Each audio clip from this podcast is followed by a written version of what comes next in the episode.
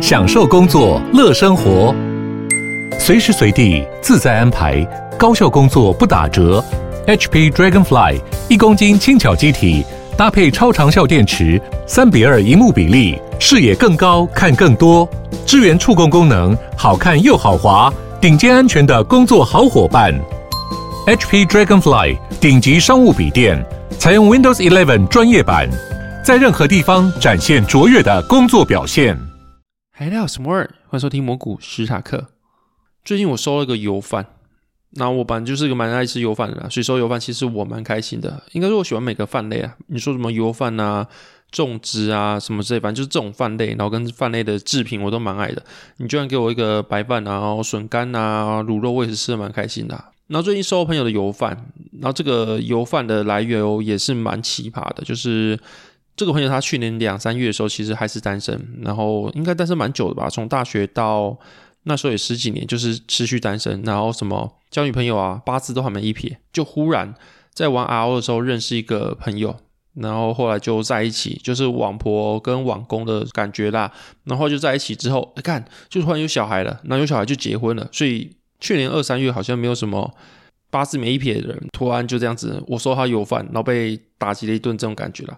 然后才发现说，因为他送油饭有送我跟另外一个他的朋友，我们都大学同学。然后我跟另外一个大学同学聊天，我们同时收到油饭的时候，发现说，哎，满月油饭其实蛮贵的。那我们在聊这件事情的时候，发现说，其实生小孩是成本啊，比如说尿布啊、湿巾这种以外，很多仪式感都要成本，比如说什么满月油饭、什么红蛋。反正就是 anyway，很多东西都需要花额外的钱呐、就是为了那个什么礼俗啊什么之类的，为了满足这东西要花很多额外的钱。然后满月油饭好像均价五百六百起跳吧，就是一个我以为说什么，它可能就是两三百这样子了不起，白饭加一些香菇加一些什么料炒一炒，大锅炒能够有多贵？就会看比我想象还要贵两倍。那我就跟那个我在聊天那个大学同学的朋友就很认真讲说，那干脆以后你生日的时候啊，不是你生日啊，你小孩满月的时候。你就去买刘家肉粽，然后把它压一压，压了一个盒子里面寄给我，那我也算是油饭啦。然后他听完这句话的时候，就是很惊恐的回我说：“你在攻三小，你现在在站南北嘛？好像说什么大逆不道的话。”可是我真的不知道，我是一个很爱很爱吃这种东西的，所以对我来说都好吃，所以就不会觉得说有很刻意需要这个差别，因为吃起来都很好吃嘛。反正就被送油饭，觉得是一件蛮酷的事情啊。就觉得去年二三月还是单身的一个朋友，那万年单身印象的一个朋友，现在突然说他油饭，那种诶怎么超时空感觉，或是什么？我这几天是什么进的什么精神时光屋的感觉？你怎么突然就蹦出个女朋友，蹦出个老婆，又蹦出一个小孩？然后都在这几个月完成了，就有种蛮特别感觉。然后被送油饭，感觉也是蛮酷的，有种自己还是他的 somebody 的感觉吧。因为我听别人讲说什么能够送油饭的朋友，应该也是有筛选过吧？不会什么路边认识第一天的朋友，路边的阿伯，隔壁巷口的阿伯都送油饭吧？理论上不会吧？所以说我也不知道说这段到底聊什么。那接下来聊一下最近的市场，那当然就是要聊台积电拉起的大盘。那你们应该听到这边会以为说什么？哦，我这都赚烂了，因为台积电拉了大盘起来，然后我可能就因此赚多少钱？像是今天的正二好像是涨了四趴多吧？不是，我就反股，我这礼拜依然赔到快尿出来。就这个礼拜没有比上周好，然后就算有涨好了，然后涨又比大盘早，但是要跌的话，绝对跟大盘差不多这个样子。就是这两个礼拜加起来的 YTD 应该是有六七趴的。就是负六七趴，就跌到自己有点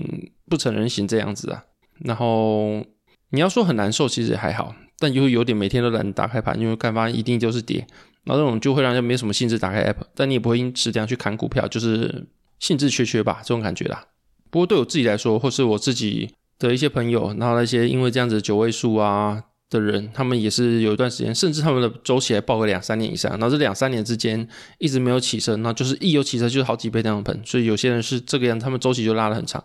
然后我自己去检视过持股，如果是没问题的话，觉得说就是耐心等，所以我现在也是抱这个态度，因为我的做法跟去年 Q 四也没什么差别，然后我买东西也没什么差别，所以理论上。去年 work 东西，就算今年不 work，也可能只是因为市况不相符，但不会是这个东西在任何的市况都不 work，所以我可能就是要等到一个适合我的情境出现之后，这样子的这套 portfolio 可能就会有用。我是这样想的。那我会想过，就是去年到今年，不过差了十二月三十一到一月一号这个分水岭，那什么都没变啊，我的做法没变，持股没变，然后总金环境都没变，那怎么会？差了一天而已，然后转换一下之后，整个赔爆就跟去年差非常多。然后想到一件事看，就是最近我有另外一个朋友，也是知名的 Facebook 的粉专的版主，他交女朋友了。然后想想去，就只有他交女朋友是今年比较不一样的事情。诶，他还是母胎单身到现在，所以我觉得绝对是因为他母胎单身，然后到现在交女朋友之后，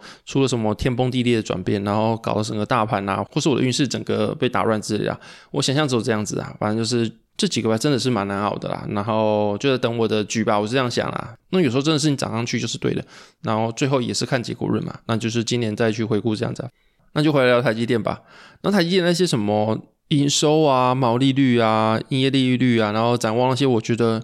应该你看文字比较清楚，我就不聊。而且你用听的应该也是不太清楚了。而另外就是很多人都写，你们要去看可以直接看了其他的。我就聊下这次台积电的营收出来跟他们法说会内容，我自己对他们想法。然后首先就是他们的 N 三预估会在二零二四年会有十四到十六趴的营收占比，反正就是说他们的三纳米制程的营收占比拉起来了，然后量也拉起来了。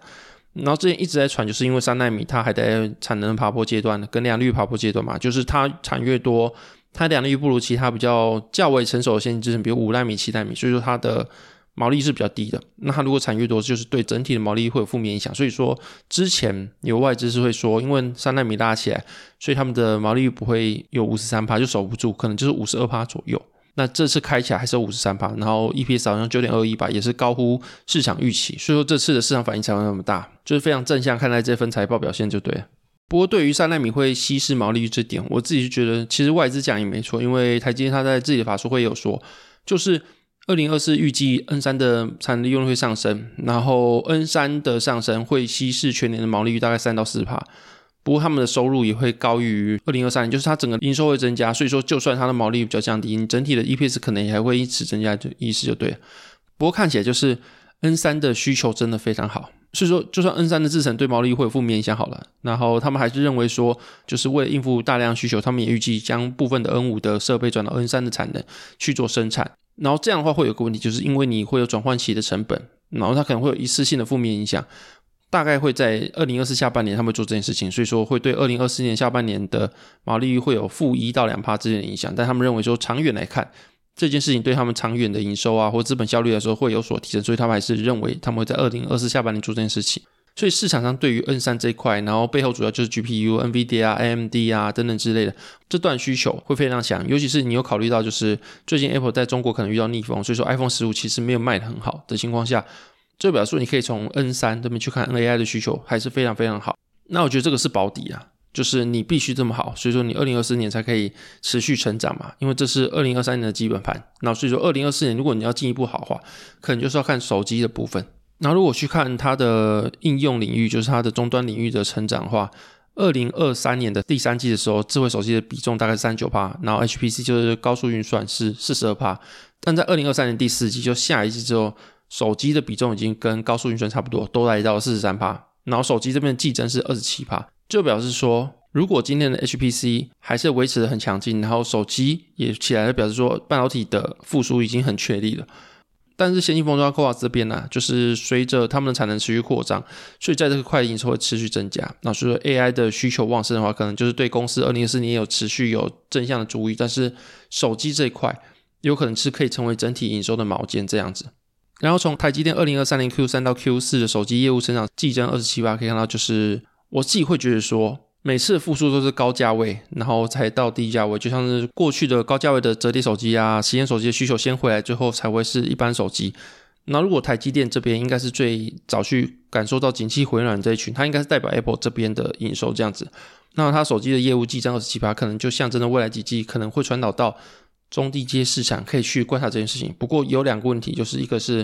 苹果在中国刚好提了，就遇到逆风，导致苹果在中国市场破天荒推出全馆的优惠活动，这是过去没有见过。因为苹果的手机的价格通常是比较硬的，只有在新品出来的时候，旧机才会做折扣。这次是连 iPhone 十五就新机也有折扣，那就是过去没看到，就表示说这边可能蛮卖不动，所以要需要这种比较不得已的策略，就是降价策略去刺激他们消费。所以说，第一个就是中国市场可能会有一些负面的因素。那第二个就是